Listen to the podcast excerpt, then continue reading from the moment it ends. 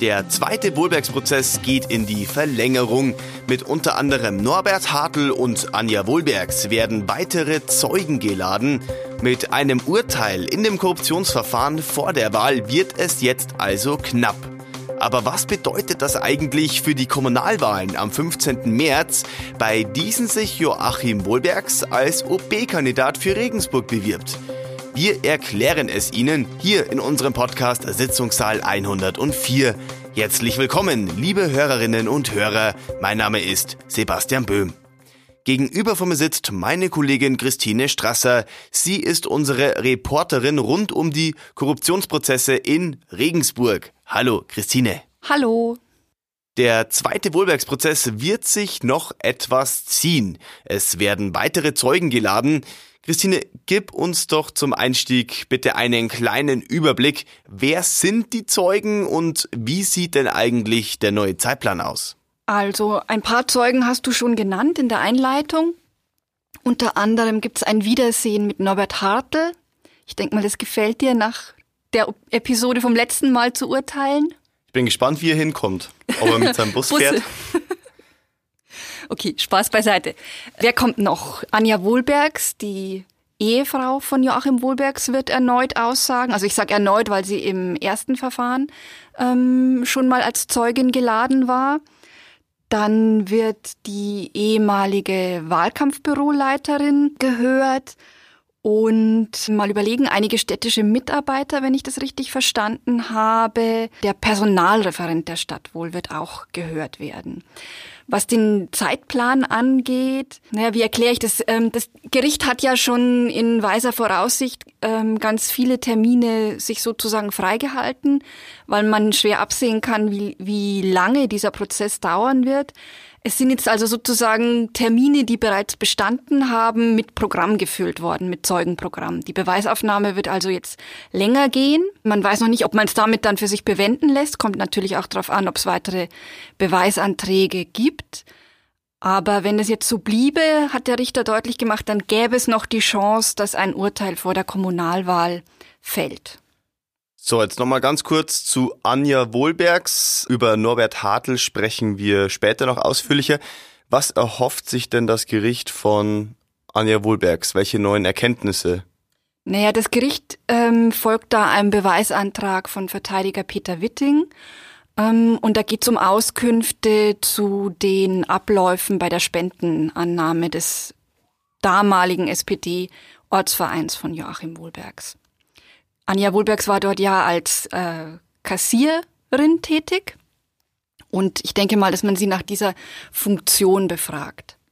So, jetzt hast du gesagt, der Richter meinte, es ist ein Urteilsspruch vor dem 15. März, also vor dem Wahldatum der Kommunalwahlen 2020 möglich.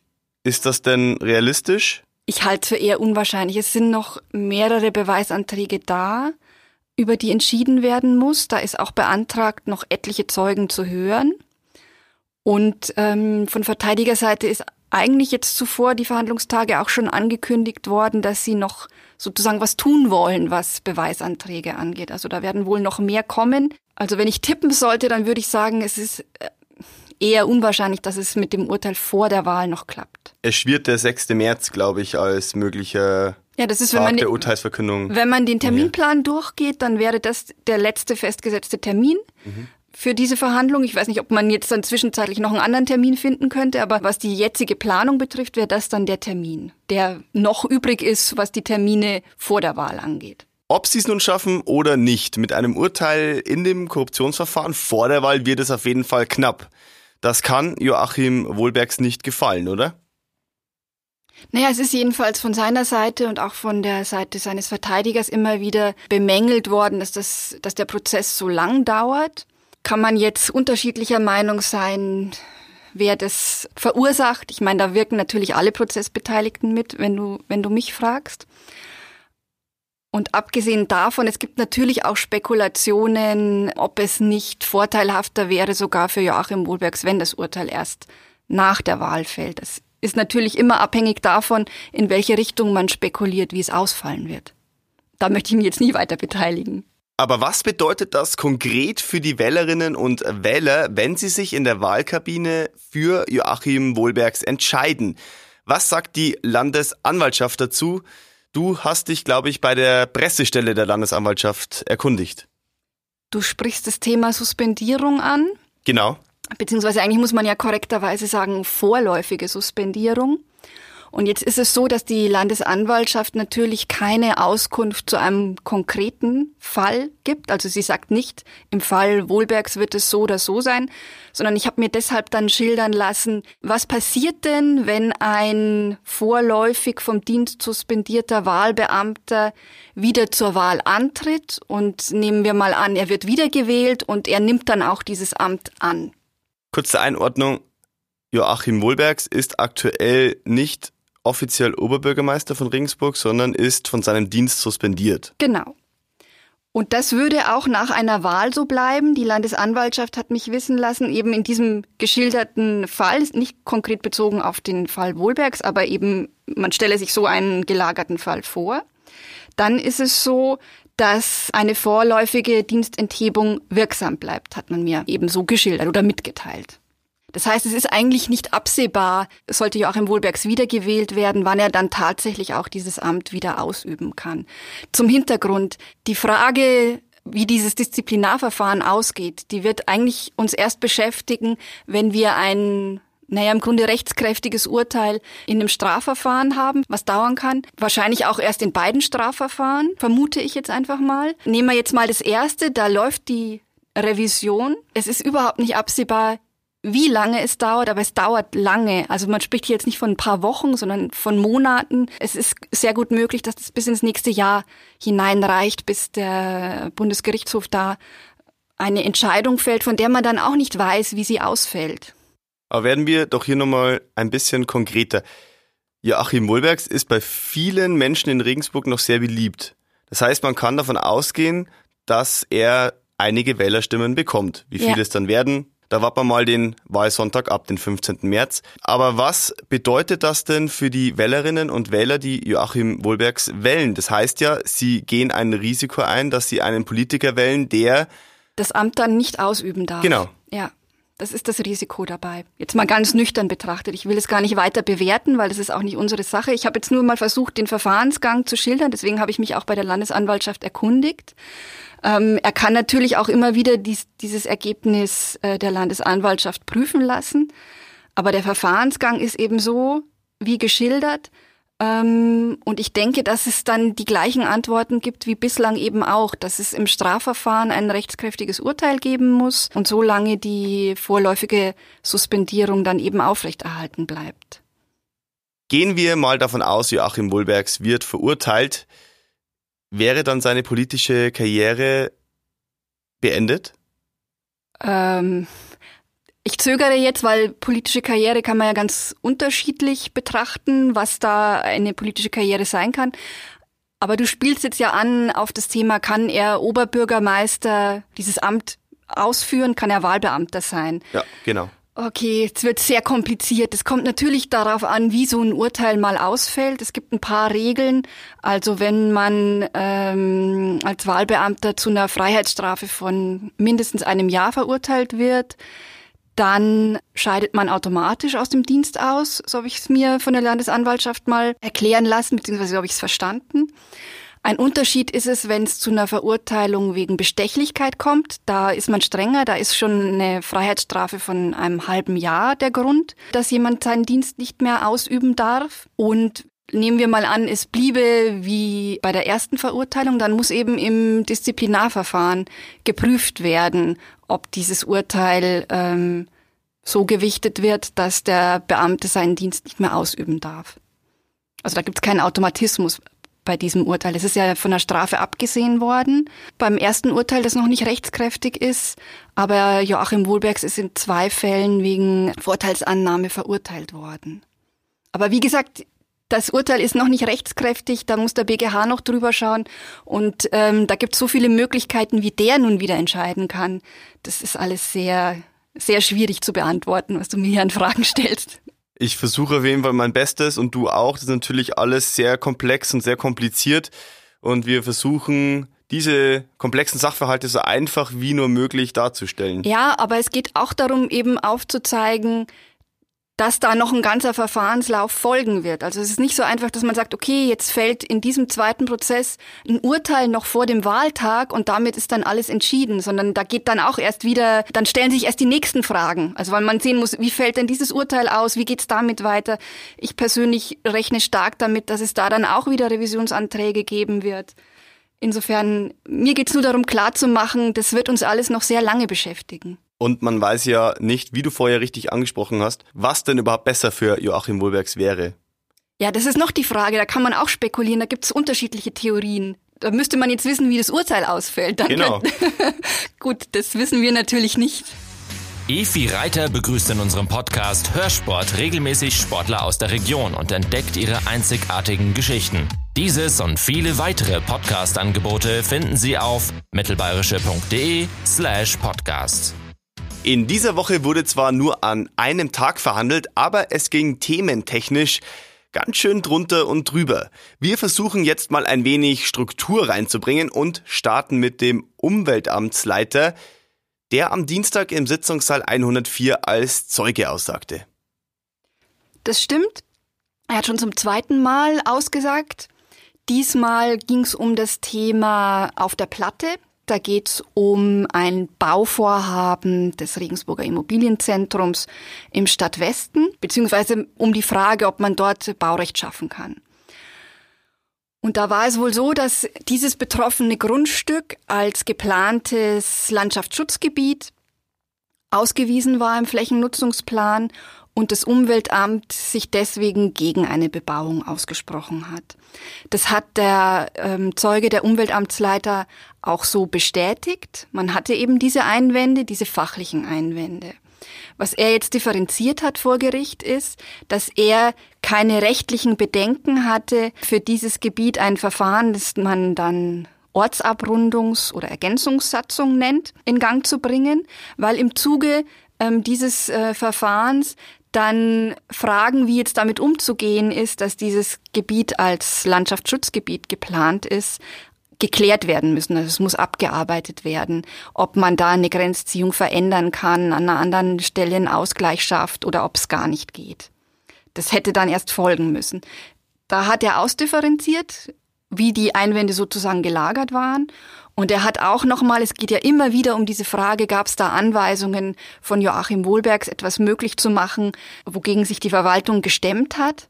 Da hat auch er, muss man sagen, dem OB den Rücken gestärkt. Er hat nämlich auch gesagt, er hat es nicht als Anweisung empfunden und empfindet es auch bis heute nicht so, sondern es ging darum, eben Vorschläge zu machen. Es war klar, was sich der Oberbürgermeister wünscht, aber er darf das auch, hat er, hat der Zeuge deutlich gemacht. Da geht es um eine ähm, Ermessensentscheidung und dafür ist ein Politiker dann auch gewählt, hat der Zeuge gesagt, um diese Entscheidungen zu treffen. Das muss man jetzt hier auch nochmal sagen.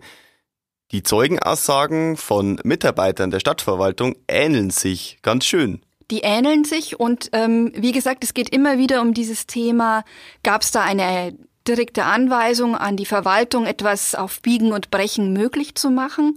Und da wiederholen alle Verwaltungsbeamten, dass es diese Anweisung eben nicht gab. Treue Hörerinnen und Hörer werden es schon wissen. Es gibt fast keine Episode ohne einen neuen Befangenheitsantrag und dieser ploppte am Dienstag wieder herein, nämlich gegen den Vorsitzenden Richter Georg Kimmel und die Debatte um eine mögliche Abtrennung des Verfahrens gegen den mitangeklagten ehemaligen Geschäftsführer eines Erlanger Immobilienunternehmens. Exakt, wir sind bei Befangenheitsantrag Nummer drei. Die Variation, die wir jetzt haben, ist, dass er sich in Anführungsstrichen nur gegen den Vorsitzenden Richter Georg Kimmel richtet. Dann zum zweiten Punkt, was steckt dahinter? Du hast es angesprochen, es wird diskutiert, ob man das Verfahren gegen den Mitangeklagten ehemaligen Geschäftsführer eines Erlanger Immobilienunternehmens abtrennen kann. Er ist nur von einer der hier zusammengefassten Anklagen betroffen. Die Beweisaufnahme, das ist eben die Frage, ist die schon durch oder ist sie nicht durch? Und die Frage ist, muss jetzt dieser Angeklagte noch die ganzen anderen Themenbereiche mit im Gerichtssaal sitzen, bis er dann sein Urteil ähm, hören kann? Sein Anwalt hat sich schon mehrfach darum bemüht, dass hier das Verfahren eben abgetrennt werden kann. Und jetzt war es so, das hat äh, Richter Georg Kimmel vergangene Woche mitgeteilt, dass ihn der Anwalt Georg Kahl nochmal angerufen hat und eben ähm, sich erkundigt hat, ob eine Abtrennung nicht doch möglich ist. Daraufhin hat der Richter zugesagt, es nochmal, also zu erwägen. Die Kammer spielt ja mit diesem Gedanken. Er hat dann die, ähm, den Oberstaatsanwalt Jürgen Kastenmeier telefonisch kontaktiert. Und da ging es wohl darum, ob noch etwas in der Beweisaufnahme geplant ist, ob noch Zeugen gehört werden sollen. Und da hat es wohl die Auskunft gegeben, dass von Seiten der Staatsanwaltschaft das abgeschlossen ist. Und deswegen hat der Richter dann jetzt in, an diesem Verhandlungstag diese Woche, man muss sagen, angesetzt, etwas zu dieser Abtrennung zu sagen. Und dann ging der Verteidiger von Joachim Wohlbergs, Peter Witting, ziemlich ähm, rasch dazwischen und hat gefordert, dass die, der Richter die Aktennotiz, die er zu diesem Telefonat gemacht habe, öffentlich macht oder ihm eben zur Verfügung stellt. Warum? Ja, da komme ich jetzt noch dazu. Der Richter hat sich nämlich geweigert, dazu mehr zu sagen. Er hat vorgelesen, was im Gerichtssaal im Protokoll dazu festgehalten wurde und er hat weiter eben gar keine inhaltlichen Angaben gemacht. Und warum stößt es jetzt äh, Anwalt Peter Witting auf, kann man sich fragen. Naja, er vermutet, dass dieses Telefonat oder dass in diesem Telefonat was besprochen wurde, was dann dazu geführt hat, dass man, dass es jetzt einen, naja, Stimmungsumschwung gibt, was die Bewertung dieses Befangenheitsantrags angeht. Er sagt vorher, hätte es geheißen, dass die Beweisaufnahme noch nicht abgeschlossen ist und dass man eben ähm, dagegen sei, das Verfahren abzutrennen. Und Witting vermutet, dass ähm, dieses Telefonat, die Inhalte dieses Telefonats dazu geführt haben, dass sich da jetzt eben ein Wandel ergeben hat.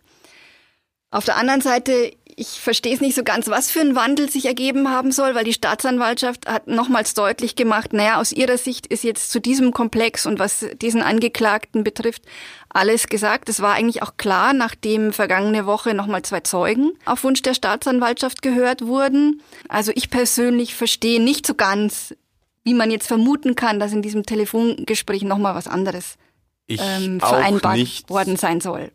Ja, du auch nicht. Man ich auch nicht. Könntest du bitte noch mal kurz erklären, was wirft denn Peter Witting dem Richter vor?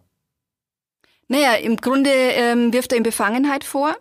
Dass er sich von der Staatsanwaltschaft in diesem Telefonat beeinflussen hat lassen. Ja, so habe ich den Vorwurf verstanden. Das, ist, das ähnelt ähm, den Vorwürfen in den letzten beiden Befangenheitsanträgen, muss man sagen. Also man kann da schon so eine gewisse äh, Linie in seiner Verteidigungsstrategie erkennen, dass er eben versucht, es so darzustellen, als wäre die Kammer befangen in dem Sinne, dass sie zugunsten der Staatsanwaltschaft immer entscheiden würde.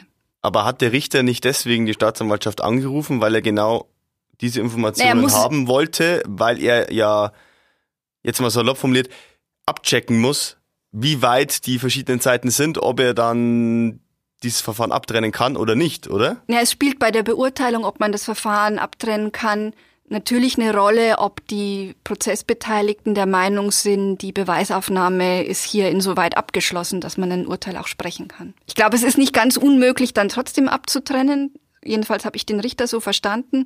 Aber er hat sich eben erstmal darum bemüht, die die Positionen der verschiedenen Beteiligten da, ähm, du sagst, abzuchecken. Also er hat die sich eben anhören wollen. Wir werden natürlich über das Ergebnis dieses Befangenheitsantrags berichten ja. und darüber sprechen. Es wird ja über jeden Antrag entschieden. Ja, diesmal ist es so, ich habe ja gesagt, diesmal ist die Variation, dass ähm, der Vorsitzende Richter betroffen ist. Also wird es so sein, dass eigentlich ähm, die beiden Beisitzer und ein Vertreter aus einer anderen Kammer über diesen Antrag entscheiden müssen. Ich wage jetzt mal die steile These, dass ähm, Joachim, äh, Peter Witting, Entschuldigung, jetzt bringe ich die beiden schon durcheinander, dass Peter Witting ähm, eben für seinen Mandanten Joachim Wohlbergs auch da wieder einen Befangenheitsantrag gegen die Ablehnungskammer stellen wird. Weil ja die beiden Beisitzer auch schon von Befangenheitsanträgen von Peter Witting betroffen waren. Gut, anderes Thema. Wir kommen zu Joachim Wohlbergs, denn auch er hat sich in der aktuellen Sitzungswoche geäußert. Er nahm Stellung zu einer Reihe von E-Mails. Da fiel oftmals der Name Norbert Hartl. Ja, und das ist oft die Schwierigkeit, die man als Prozessbeobachter hat. Es sind etliche Dokumente, man nennt es per Selbstleseverfahren, ähm, eingeführt worden. Das heißt, die Prozessbeteiligten können die lesen, aber sie werden nicht laut in, während der Verhandlung verlesen. Das heißt, ich kann jetzt nicht vollständig sagen, was Inhalt dieser, es ging hauptsächlich um E-Mails war. Ähm, und ähm, es war eher so, dass Joachim Wohlbergs seine Sicht zu diesen Inhalten eben in der öffentlichen Hauptverhandlung schildern wollte. Viele E-Mails, die da zur Sprache kamen, da war der Absender eben Norbert Hartl, seinerzeit SPD-Fraktionsvorsitzender. Und es war wohl so, also wie gesagt, Darstellung Joachim Wohlbergs, es war wohl so, dass er immer wieder die Positionen, die die Ko Koalition zu bestimmten Themen, da ging es jetzt konkret um Schmackprojekte, gefunden hat, die hat er dargestellt und zusammengefasst und er wollte dann Auskunft, weil ähm, seinem Eindruck nach, sage ich jetzt auch etwas salopp, eben in der Verwaltung nichts vorwärts ging, obwohl die politische Entscheidung da war. Joachim Wohlbergs war wichtig, das zu betonen, weil er eben gesagt hat, naja, er hätte sich ja wohl als OB der wie es ihm von äh, Seiten der Staatsanwaltschaft unterstellt werde, für ähm, Schmackprojekte stark gemacht hat und die eben durchbringen wollte, dann hätte er ja jetzt auf die Verwaltung eingewirkt. Und er sagt, anhand dieser E-Mails könne man sehen, dass er gerade das nicht getan hat und dann sogar von äh, der Politik dafür gegängelt wurde, dass so wenig vorwärts geht. Das wird jetzt ganz interessant sein. Ähm, es kam ähm, nach dieser Erklärung von Joachim Wohlbergs auch gleich die Anregung, diesmal dann von dem Verteidiger Michael Heitzmann, der nochmal zur Wiederholung vertritt Ferdinand Schmack. Kam die Anregung eben Norbert Hartl dann doch auch als Zeugen zu hören. Und dann hat das Gericht eben geschildert, ja, da habe man eh schon auch daran gedacht und es sei ja auch schon beantragt worden von Peter Witting und er wird ja nun als Zeuge dazu gehört.